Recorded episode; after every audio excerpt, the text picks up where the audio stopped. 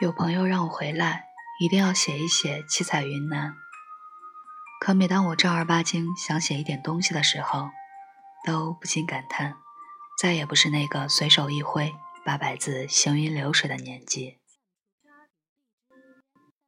云南的样子，就像我去年在昆明被问及的第一印象：蓝天白云、绿树红花和不含二氧化硫、氮氧化物的新鲜空气。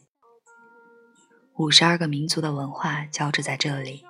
使这片土地更加生动有灵气。藏族卓玛教我编五彩手绳，摩梭族阿妹教我唱山歌，纳西族胖金哥教我认纳西文字。终于发现，小学教科书上对彩云之南的描述一点也不夸张。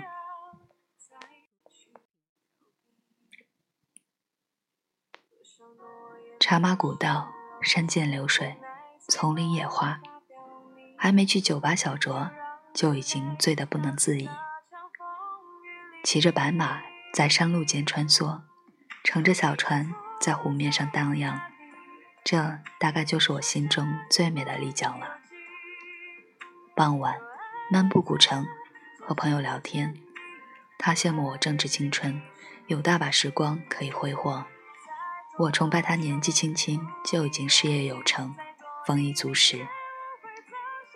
说到最后，一句话结束了所有，那就是珍惜当下，趁阳光正好，趁自己未老。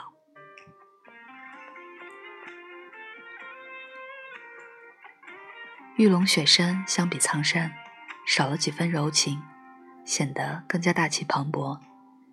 登至山顶，十级大风在耳边呼啸。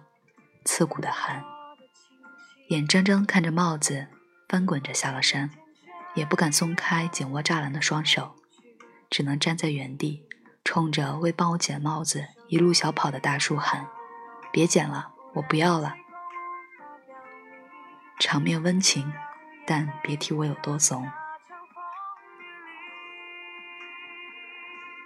这里遍地是花，不分季节，此起彼伏。每晚伴着花香入睡，醒来又是五彩缤纷。以我俗人的眼光看，神仙的生活也不过如此吧。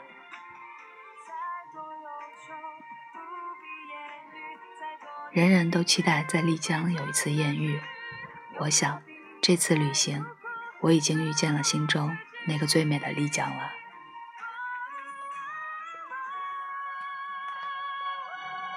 到底爱错在哪里？别再去责怪天意。若错在那刻缘分相遇，若爱不该一往深情。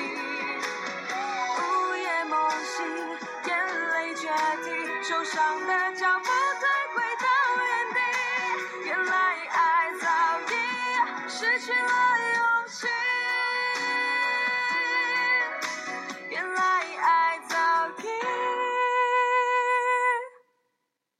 失去了勇气。